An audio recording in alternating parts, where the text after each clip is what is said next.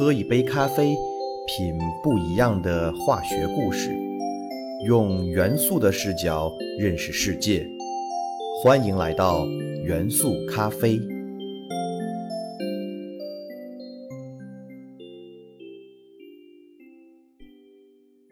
大家好，欢迎收听元素咖啡，我是你们的老朋友老胡。最近老胡参加了一些很有意义的讲座。既然这么好的资源，我也想分享给元素咖啡的朋友们，所以老胡在会场把内容录了下来，经过一些简单的剪辑，从而在元素咖啡中开启一个新的板块，就叫做分享。老胡和大家分享一期主题为航天与汽车的访谈讲座，主讲人是两位重量级的嘉宾，第一位是我国航天领域的著名专家。张玉花女士，她是上海航天局科技委常委、研究员，中国嫦娥探月工程嫦娥三号、四号探测器副总指挥、副总师，嫦娥五号探测器副总指挥，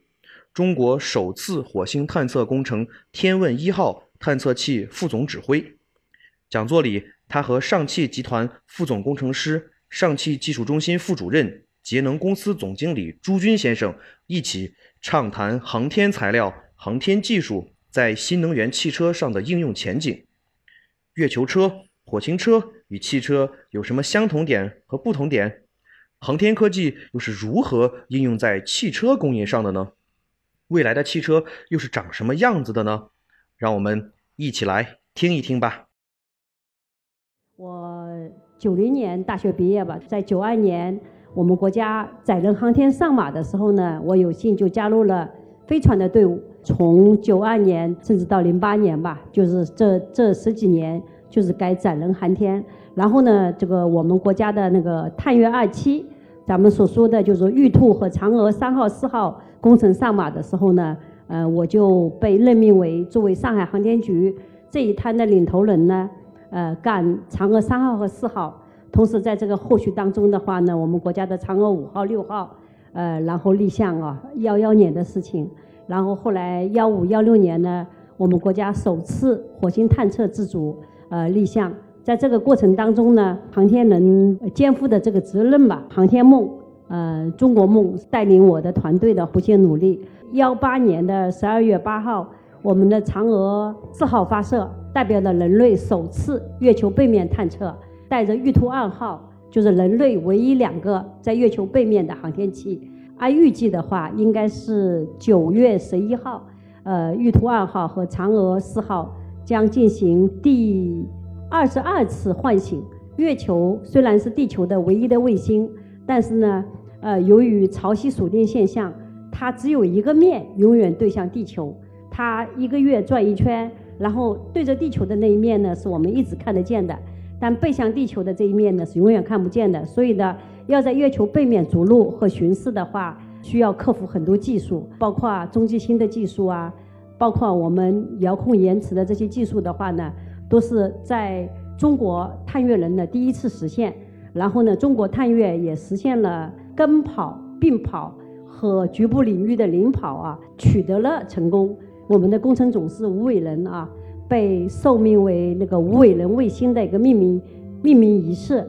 这个的话呢，就是也激励着我们航天人的话，不断的向外太空探索和继续的一个进步。我的研究主要是月球车，虽然叫车，但是跟我们地面的车呢，还是有比较大的差距的。陪同的人员还问我，你的车子是什么时速啊？我说。每小时二百米，这是我们的额定速度。但是在在天上的话呢，我们还没让我们开到这个速度。呃，月面已经二十一个月昼了，总共现在才开了五百多米。不是用距离来衡量我们这个车，而是我们在一路上，呃，能够发现什么，探测什么。我们呢叫月面巡视器，因为我们走在一个非结构化的路面上，这个是人类第一次到达的地方。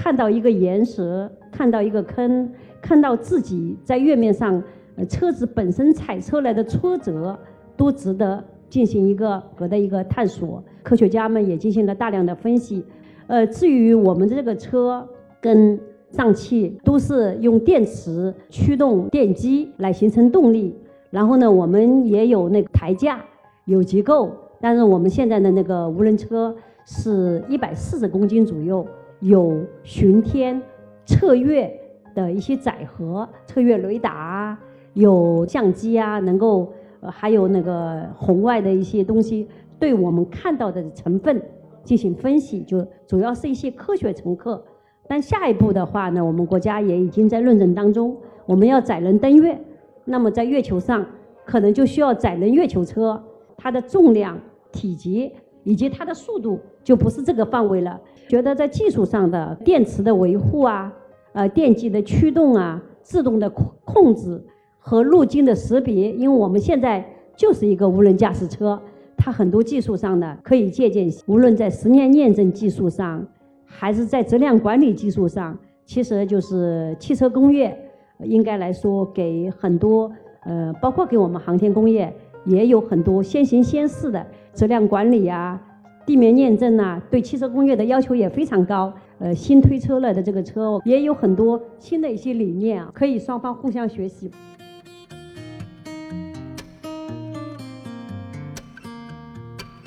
我们将来把火星车送到什么纬度、什么精度，我们都预定的。同时的话呢，我们这里面有我们叫 GNC 分系统啊，指导导航与控制分系统。一方面可以在呃这个飞行器上自己进行测量，通过星名测定自己的姿态，通过这个加表啊、图鲁啊测得自己的速度，它可以进行一个轨道推算。但是呢，任何时候呢，可能都有一定的误差，我们还需要地面的测控站通过外测，通过肾上基线 VLBI 的干涉仪。知道定规定值以后呢，我再给它发上去那些遥控参数，然后呢，它对自己的一些修正，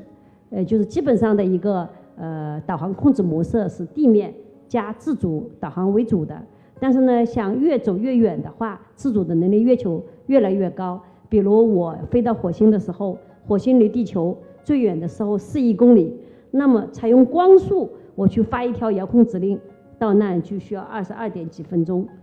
然后它反应了一下，它有一个反馈信号过来，又得二十二点几分钟，一个小时我才知道我的指令执行了没有，那就是来不及了，必须靠它的自主能力。这是火星，因为离地球太远。比如咱们的月球背后，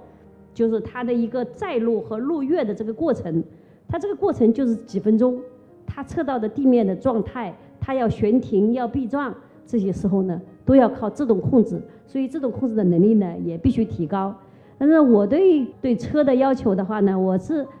不要司机也要自己开车的人。我觉得我有时候心情好的时候，体力也好的时候，我希望有一个操控和驾驶的乐趣啊。但我觉得今天工作一天，可能这个问题也没有解决的很好，很疲惫的时候呢，他能够带我安全的回家，就是我我歇着他也能开，我就觉得他应该具有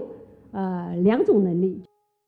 我们说是我们现在用的。毫米波雷达，图像识别啊，这些东西的话呢，航天也都在用。但是呢，航天呢追求发射的重量要尽可能轻，一克的发射的重量就相当于一克黄金。可能我们还在复合材料啊、小型化方面呢，这些方面的话，将来肯定在那个汽车工业上都会用到。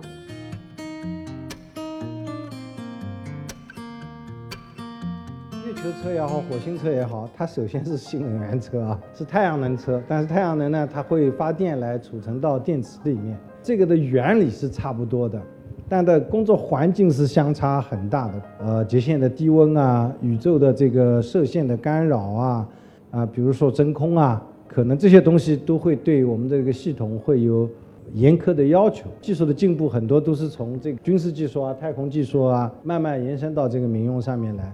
那也许这个我们会从当中得到一些启发，但是我们也说这个现在我们大家呃活动范围从以前的靠走路到靠骑马到开车到现在有飞机，这个太空也会是变成了我们经常旅行的地方。在我还能够走得动的时候，是不是有机会也到外太空去走一趟？那那必须是要呃安全可靠。付得起。那那那那如果是这样的话，也许我们的汽车工业跟航天工业可能会有一个比较好的结合，因为航天工业它它会有很多高精尖的这东西，但是我们汽车工业有一个特点就是东西要可靠、安全、便宜，可以 mass production，可能我们的结合也许会加快。对汽车将来怎么发展啊？就是我觉得应该让汽车飞起来，或者有立体的那个公路啊，我能在地上飞的时候飞，我就是如果堵车了以后就能够有带翅膀飞的。但是呢，对汽车工业的发展，对那个的话呢，就是说我们现在也也国外也看到一些呃涡喷发动机呀、或者这种从那个能源的发展，肯定是要效率利用率越来越高，对地球的污染污染呢。呃，越来越少，尽可能用的是可再生能源，不是，比如说是这个咱们现在用电的。我说太阳能的车怎么样？但是呢，想想的话，这个面积还是比较大啊。但将来的话，肯定是一个更先进的一个综合的综合的方式，还有无人驾驶啊、导航方式啊、避障啊、停车啊。我觉得呢，在这里面的话，都是技术结合点。第一期分享就到这里，后面如果还有好的。讲座和资源，老胡也会及时的跟大家分享。我们下期见。